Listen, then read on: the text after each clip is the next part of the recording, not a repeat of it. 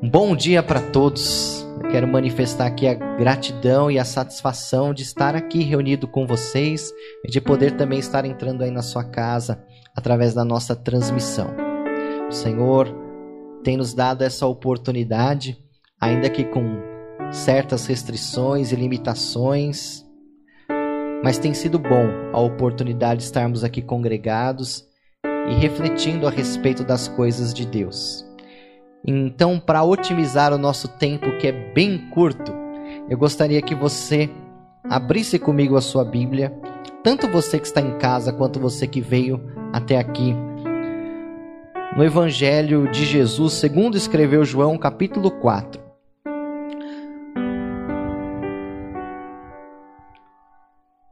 Nós vamos ler até o versículo 23 a leitura é um pouco extensa, porém necessária para nossa conversa dessa manhã. Evangelho segundo o registro de João, capítulo 4. Vou ler a partir do versículo de número 3. Diz assim: Deixou a Judéia e foi outra vez para a Galiléia e era necessário passar por Samaria. Foi, pois, a uma cidade de Samaria chamada Sicar, junto à herdade que Jacó tinha dado ao seu filho José. Estava ali a fonte de Jacó. Jesus, pois, cansado do caminho, assentou-se assim junto da fonte. Isso era quase a hora sexta. Veio uma mulher de Samaria tirar água e disse-lhe Jesus: Dai-me de beber. Porque os discípulos tinham ido à cidade comprar comida. Mas a mulher respondeu: Como sendo tu judeu me pede a beber a mim, que sou mulher samaritana? Porque os judeus não se comunicam com os samaritanos.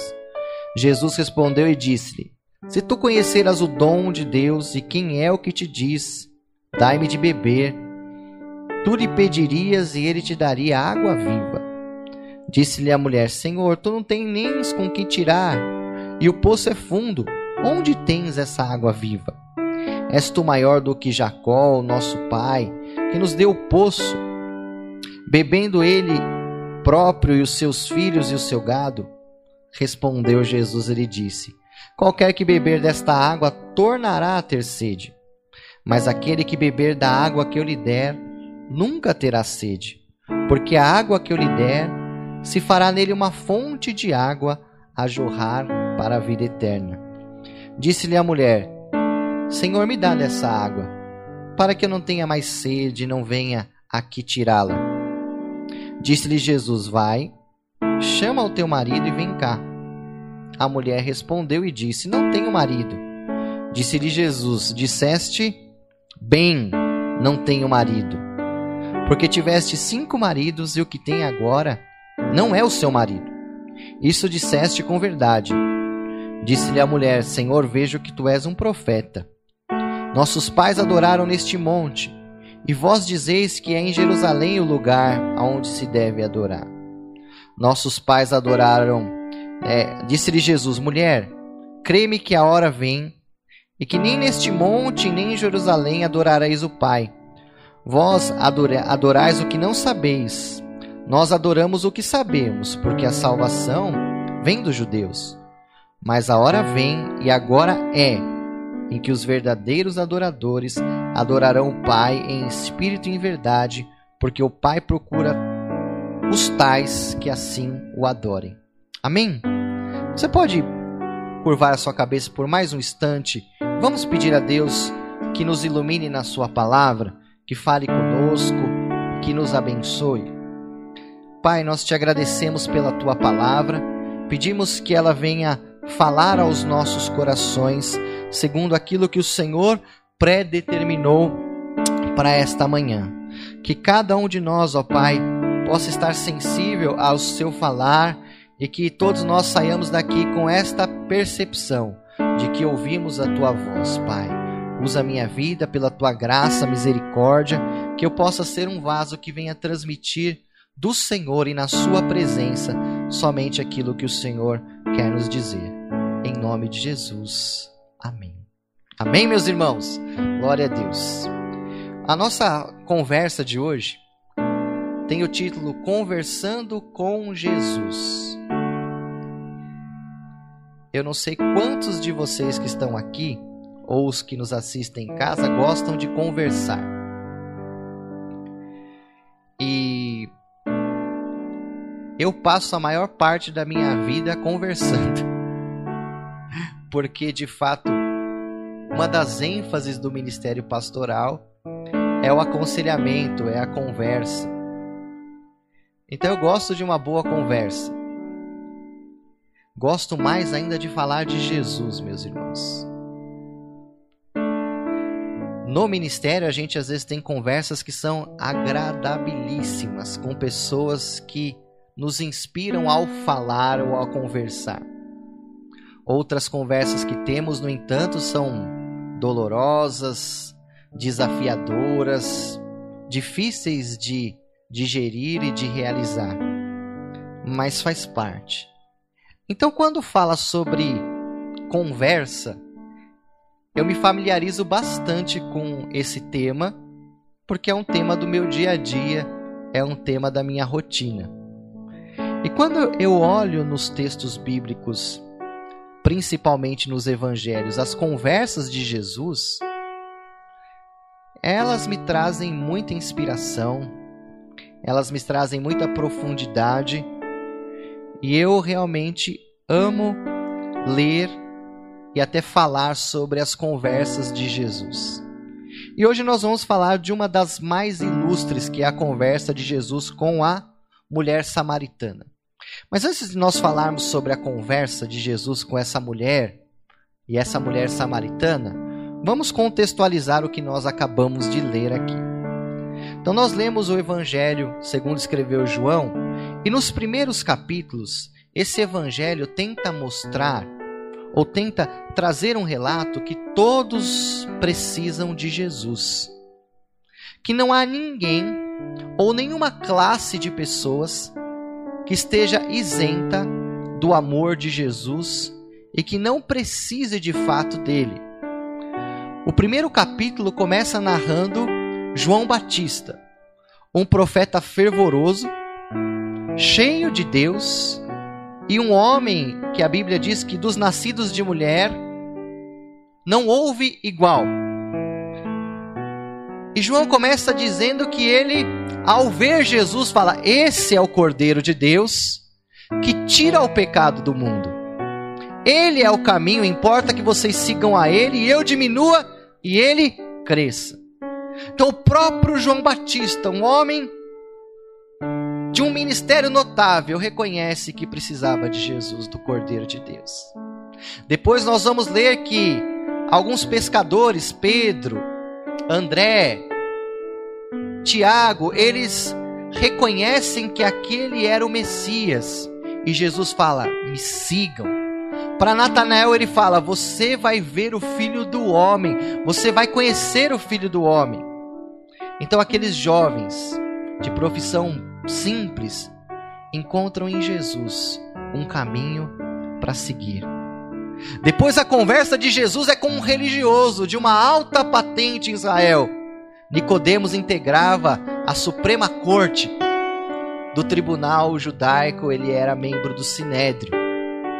Um homem rico, um homem poderoso e um homem cercado com a maior e com a melhor religião da época. Ele vai até Jesus conversar também. E Jesus olha para ele e fala assim: Você precisa nascer de novo. E para essa mulher, que talvez dentro dos moldes sociais da época seria uma pecadora, alguém taxada como errante na vida, que desceu nas profundezas da lama do pecado, para essa mulher Jesus fala: você precisa também da água da vida, que sou eu mesmo. Então, seja para um profeta, seja para um jovem, seja para um casal que tinha acabado de se casar e acabou o vinho também, que eu deixei de falar do capítulo 2. seja para Nicodemos, que era um religioso, ou para a mulher com um rótulo de pecadora, a solução é a mesma. Todos precisam de Jesus. Todos somos pecadores e carecemos da glória de Deus. Essa é a ideia central de João nesses primeiros quatro capítulos. Quem está me entendendo, diga um amém, para mim não se sentir sozinho. E Jesus ele vai até Samaria e ele está cansado de uma viagem. E é interessante que os seus discípulos saem para comprar comida e ele fica ali junto a um poço, junto a uma fonte de água, descansando porque ele está cansado. E uma mulher se aproxima de Jesus, se aproxima, na verdade, do poço para tirar água. E Jesus pede: Me dá de beber, eu estou com sede. É tão interessante, irmãos, que Jesus tem duas naturezas. Jesus é 100% Deus e Jesus é 100% homem. Como homem, ele está cansado. Como Deus, ele nos diz: Vinde a mim, vós todos que estáis cansados, e eu vos aliviarei. Como homem, ele fala: Tenho sede. Como Deus, ele fala: Eu sou a água da vida. Quem beber de mim jamais terá sede. Então a gente vê o encontro dessas duas naturezas muito claro dentro desse texto. E Jesus começa um diálogo e aquela mulher já interpela ele dizendo: Mas por que, que você está falando comigo? Você é homem, judeu, e eu sou mulher e samaritana. Então, é, só essa questão aqui já era bem complicada para a época. Porque um homem judeu não poderia falar em público com uma mulher. Isso era desonroso para a cultura. Tampouco, ou muito mais com uma mulher samaritana, porque os judeus odiavam nesse contexto os samaritanos. Eles tinham um ódio racial, um ódio mortal pelos samaritanos ao ponto de eles dizerem assim: que os samaritanos eram combustível para o fogo do inferno. Do tanto que eles odiavam aquele grupo. Judeu e samaritano não se davam de jeito nenhum. Por quê? Porque o judeu sempre foi nacionalista. Dentro da sua religião e da sua cultura. O samaritano, ele não era só um estrangeiro, ele era um judeu misturado. Ele era uma para os judeus, ele era uma sub-raça. Quando Israel foi para o cativeiro na Babilônia, alguns judeus ficaram na província de Israel e ali eles se casaram com os cananeus. E desse casamento misto se tornaram os samaritanos, que também misturavam a religião cananeia com a religião judaica. Então, era um povo que os judeus tinham aversão. Mas é muito interessante que Jesus não se prende a essas coisas. Ele fala com a mulher e fala em público. E ele fala com a mulher samaritana como se ele estivesse falando com qualquer outra pessoa. Porque, irmãos, Jesus ele veio para encurtar distâncias. Jesus veio para desfazer fronteiras e para separar paredes, para quebrar muros. A primeira distância que Jesus quer encurtar é a nossa distância com Deus, porque Ele é o nosso elo, que nos liga com Deus. Ele é o caminho, a verdade e a vida. Ele é o acesso e o mediador que nos leva até Deus. Posso ouvir um amém? Mas Jesus também veio para encurtar as distâncias entre nós. E essas questões de gênero, de raça, só nos distanciam e só nos fragmentam. Jesus, nas suas parábolas, sempre exaltou a possibilidade do samaritano ser igual ou até melhor que um judeu quando ele conta a parábola do bom samaritano. Quando um samaritano dos dez leprosos que são curados é o único que volta para agradecer a ele, ele mostra que, embora eles tivessem a religião patriarcal, um samaritano podia ser melhor que eles. Quando Jesus comissiona as mulheres ao servir, e dá testemunho da sua ressurreição para Maria Madalena e torna ela a primeira testemunha ocular da sua ressurreição, ele mostra que para ele homens e mulheres são iguais e têm o mesmo valor, são criados à sua imagem e semelhança. Mas Jesus não está restrito somente ao grupo dos estrangeiros, dos samaritanos, ele não está restrito somente ao grupo das mulheres, ele também fala com os religiosos. Ele também fala com Nicodemos, que era um político, que era um religioso. Ele também participa José de Arimateia, que era um político rico do seu trabalho. Jesus veio para quebrar todas as barreiras e para desfazer as fronteiras. Posso ouvir um amém? Eu tenho uma amiga que ela sempre fala assim: nós precisamos falar sobre isso, precisamos conversar sobre isso. A questão de como Jesus trata a questão do racismo, a questão das minorias é uma conversa boa. Mas não é a conversa dessa manhã. Jesus fala com esta mulher e eu quero agora de fato entrar nesta conversa aqui, falar com você mais uns 10 minutinhos sobre essa conversa. E para isso eu tentei dividir aqui de uma forma que ficasse mais didática para a gente.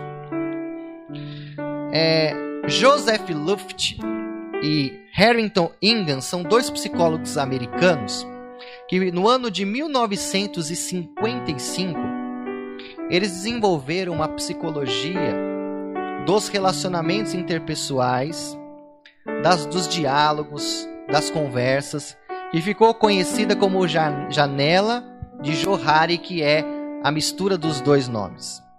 E segundo esses psicólogos, quando nós nos relacionamos com alguém, e tomando aqui emprestado o termo dentro de uma conversa com alguém, a gente expõe quatro áreas. A primeira área é a área livre ou área aberta ou área de segurança, que é aquela área do nosso ser que todo mundo pode ver, que está exposta para todos.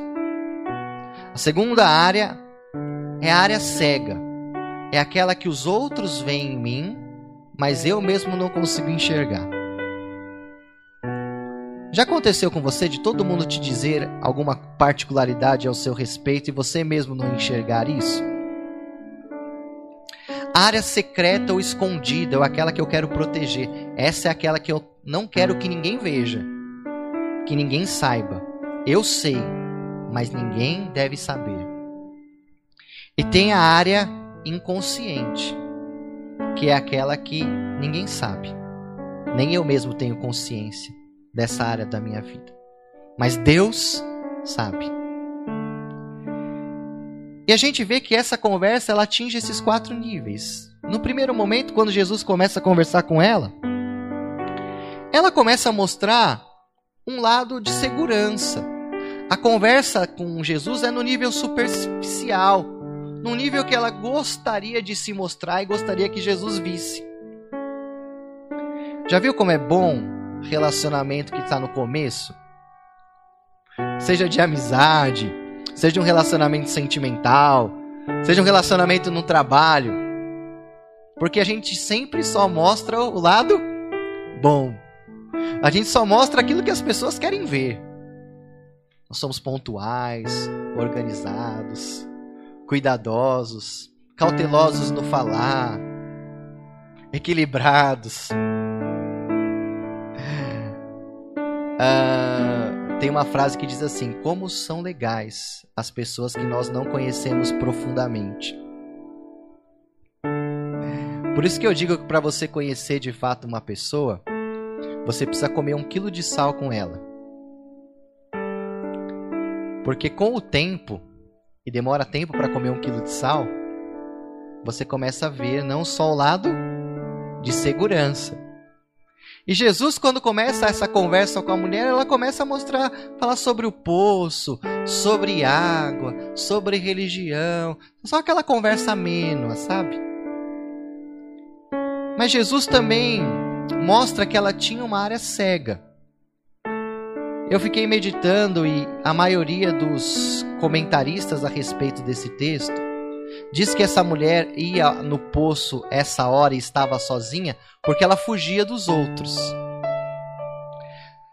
Uh, fala que ela estava lá a hora sexta. A hora sexta é meio-dia. Quem que vai em sã consciência tirar água do poço meio-dia? Meio-dia é a hora que o sol está batendo mais forte, não é? e que geralmente as mulheres tiravam água do poço para fazer as suas atividades domésticas. Então ela vai numa hora que ela não ia encontrar ninguém. Por quê? Porque era uma mulher que não queria ser julgada. Que estava temendo o julgamento das pessoas. Ou que não gostava de ser apontada pelas suas falhas. Jesus também traz a religião daquela mulher para o chão. Eu gosto muito dessa fala de Jesus. Ela começa uma conversa com Jesus. Ah, mas os nossos pais diziam que é no monte que se deve adorar, porque Abraão adorava no monte. Vocês dizem que é no templo. Traz a religião para uma questão ritualística, sabe? De lugar, de ritual e Jesus fala: a religião verdadeira não é essa. Não é a religião do templo, não é a religião do monte, mas é a religião que é praticada de verdade. Que tem uma conexão com Deus, que é espírito, mas que se traduz numa realidade prática da verdade. Jesus traz aquela conversa para o chão. Porque a religião verdadeira, irmãos, não é aquela que eu pratico rituais, mas é aquela que eu consigo extrair dos rituais uma realidade prática de vida diária. O melhor sermão não é esse que eu prego aqui, mas é aquele que eu prego todos os dias com a minha vida. E a melhor utilidade do sermão não é você chegar e falar, pastor, nossa, que palavra bonita. Nossa, falou no meu coração, me emocionou. A melhor utilidade do sermão é você sair daqui e colocar o que você ouviu em prática. Então Jesus traz a área cega daquela mulher porque ela achava que ela tinha uma religião ritualística. E Jesus fala: não, religião não é isso. Fé não é isso. Fé é aquilo que eu faço em espírito mas que se traduz em fatos na minha vida. Posso ouvir um amém, meus irmãos? Mas Jesus também toca na ferida e fala de uma área secreta da vida dela. Sabe aquela área que ela não queria mostrar para ninguém? Aquela área que ela queria esconder porque ela tinha tido cinco maridos. E agora ela estava com um homem que não era seu marido. Ela tinha uma área que ela não gostaria que fosse exposta. Mas Jesus fala para ela: chama lá o seu marido para a gente continuar essa conversa. E ela fala: não tenho marido. Você falou a verdade. Você não tem porque você já teve cinco. E o que você tem agora não é o seu. Sabe, meus irmãos, numa conversa com Jesus, não existe área secreta. Não existe escondido. Porque ele vê todas as coisas. Ele sabe de tudo. Nada fica oculto aos seus olhos. E Jesus traz aquilo à tona, não porque ele queria expor aquela mulher. Ele confronta ela com o seu pecado, com o seu erro, não porque ele queria envergonhá-la, mas porque ele queria saciar a sede daquela mulher.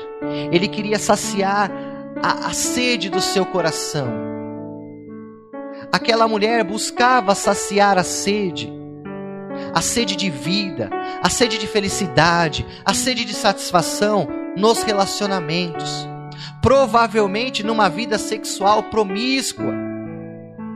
E Jesus fala: se você buscar saciar a sede de vida nisso, você vai cada vez ter mais sede e nunca vai se sentir saciado. É a mesma coisa que ele diz para Nicodemos: Nicodemos, você precisa nascer de novo. Porque se você ficar buscando na religião, em ser bom o suficiente, agradável o suficiente, poderoso o suficiente para se satisfazer, isso vai ser um saco sem fundo, isso vai ser um abismo profundo que nunca vai ser tampado.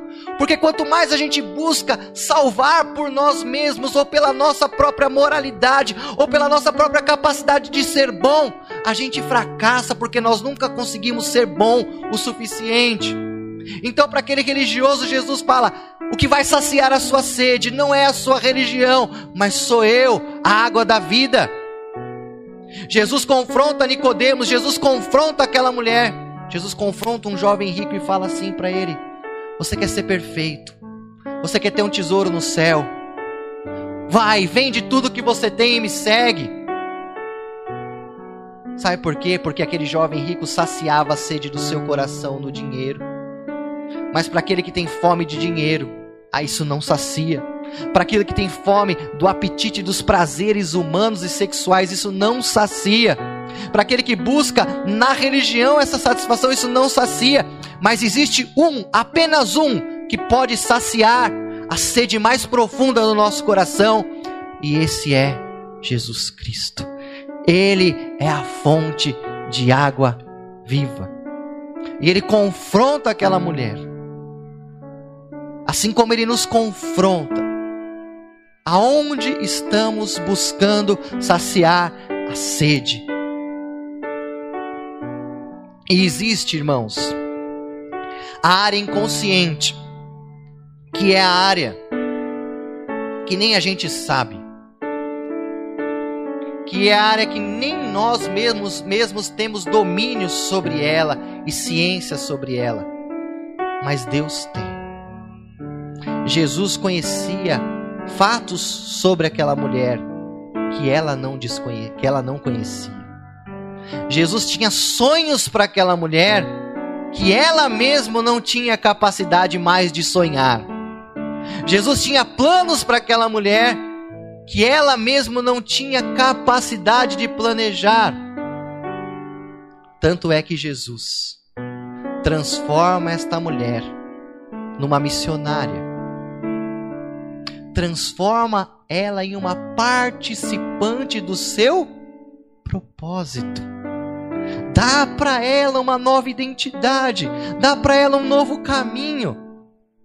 E ela sai daquele encontro com Jesus se tornando uma testemunha do que Jesus pode fazer. Irmãos, esse é o verdadeiro resultado de todo mundo que tem um encontro com Jesus. Eu duvido, eu realmente duvido, e não se escandalize comigo, de pessoas que dizem que têm um encontro com Jesus, mas não falam de Jesus, não testemunham Jesus, não compartilham Jesus. Provavelmente o que essa pessoa tem é religião. Porque quando a gente tem um verdadeiro encontro com Jesus, a gente tem vontade de falar para todo mundo. A gente tem vontade de falar dele, de compartilhar ele, de transmitir ele. E aquela mulher foi e contou para todo mundo lá de Samaria. Olha, eu conheci um homem, ele falou sobre a minha vida. Ela expôs agora a sua ferida, já não doía mais, porque Jesus tinha saciado a sede do seu coração. E os samaritanos vão até Jesus por causa do testemunho daquela mulher. E Jesus fica lá com, ele mais, com eles mais dois dias. E ali muitas pessoas são salvas. E eu queria, irmãos, para concluir aqui a nossa, nossa fala, deixar aqui três perguntas para que você possa refletir, talvez durante essa semana. Como tem sido o seu diálogo com aqueles que são vítimas de preconceito? Qual tem sido o seu diálogo? A segunda pergunta é: qual tem sido o chão da sua religião ou o chão da sua fé? O que você tem levado da sua fé para dentro da sua casa, do seu trabalho, do relacionamento com a sua esposa, com seu marido, com seus filhos, com seus funcionários, com o seu patrão? Qual tem sido o chão da sua religião? Não, a minha religião é litúrgica. É aquele ritual que eu cumpro aos domingos. Até essa tá difícil, viu, gente? Até essa tá complicada. Mas qual tem sido o chão da sua religião? Terceira e última pergunta. Qual área secreta ou escondida Jesus está te confrontando nessa manhã? Aquilo que você não quer mostrar para ninguém. Aquilo que você julga que ninguém sabe. Aonde ele está tocando hoje, conversando com você? Qual é a sede verdadeira e real do seu coração? Qual é a sede aguda dentro de você? Jesus quer saciar essa sede com a água da vida e essa água da vida é Ele mesmo. Minha conclusão, irmãos. Jesus conhece você mais do que você mesmo. Posso ouvir um amém? Jesus conhece você mais do que você mesmo.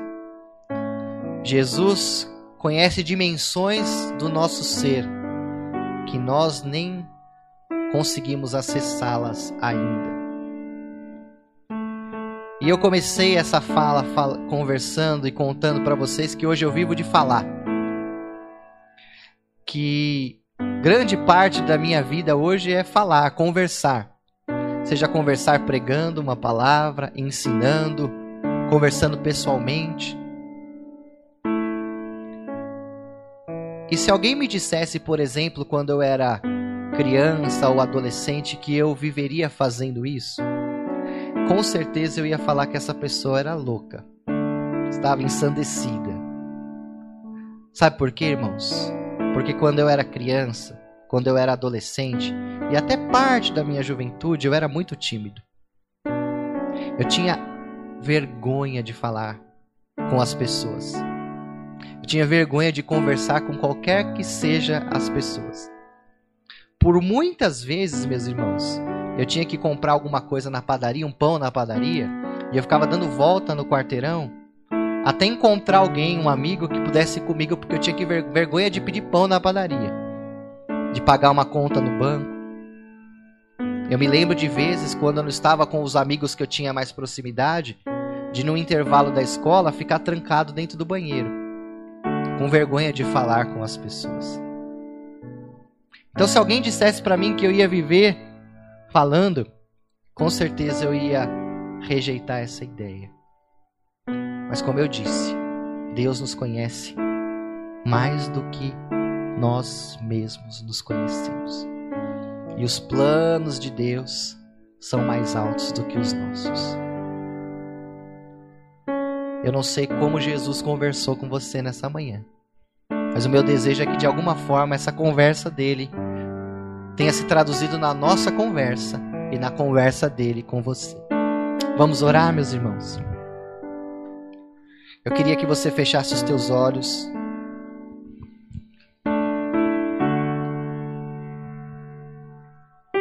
E eu queria orar por você, meu querido. Que talvez sinta um, uma, um vazio no seu coração, uma sede interior, uma sede muito grande. E talvez você já até sabe sobre esta palavra, mas a sua sede tem sido de autoafirmação perante os homens. Talvez a sua sede tenha sede de ser reconhecido pelas pessoas. Talvez a sua sede tenha sede de, de, ser ou de ter alguma coisa e você se cobra, se sente vazio, se sente acusado porque você não tem. Porque você não recebeu esse reconhecimento. Porque você não recebeu esse mérito. Porque você ainda não tem aquelas conquistas, aquilo que você julga que pode saciar a sua sede, mas eu quero dizer para você, só existe um que pode saciar completamente a sua sede, e esse é Jesus.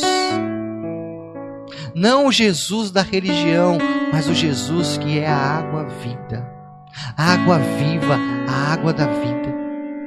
Que Ele possa preencher o seu coração hoje, que Ele possa preencher o meu coração hoje, que Ele possa preencher completamente o nosso interior com a Sua presença. Pai, eu te peço que Jesus seja a fonte, a fonte de alegria a fonte, Senhor Deus, de realização, a fonte de identidade, Senhor, a fonte de paz, a fonte de alegria, a fonte de vida de cada um de nós.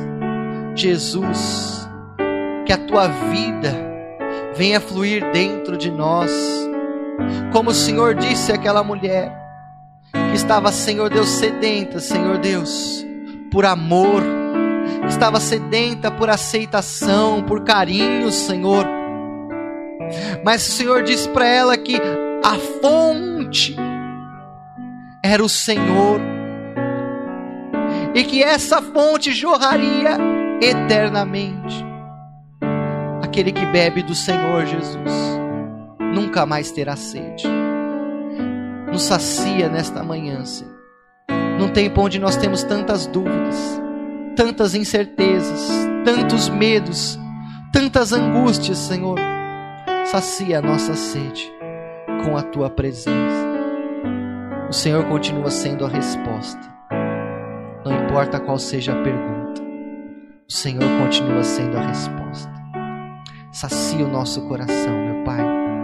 É a minha oração nesta manhã e eu faço ela em nome de Jesus. Amém e amém. Glória a Deus. Louvado seja o nome de Jesus.